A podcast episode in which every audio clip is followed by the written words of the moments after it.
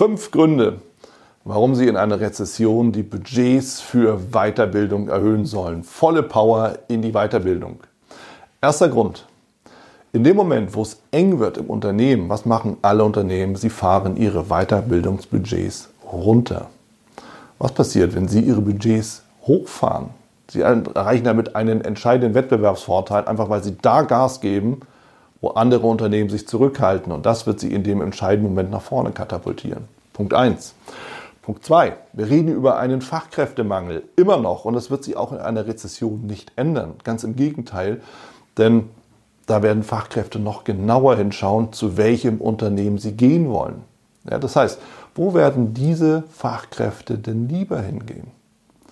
Und damit haben wir schon den dritten Punkt, Qualifikation.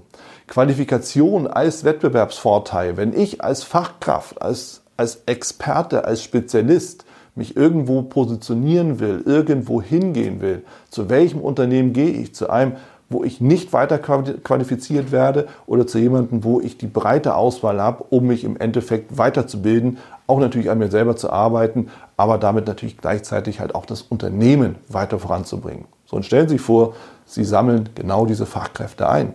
Was bedeutet das für Ihre Marktpositionierung in einer Rezession? Vierter Punkt.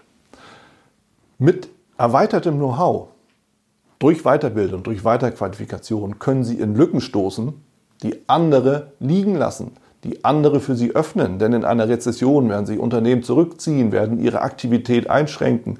Und wenn Sie Gas geben, können Sie da reingehen. Wie hört sich das an? Und fünfter, fünfter Punkt.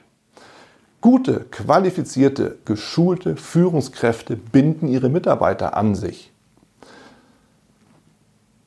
können ihre Mitarbeiter einschwören auf das Team, auf das Unternehmen und es entsteht ein Wir-Gefühl.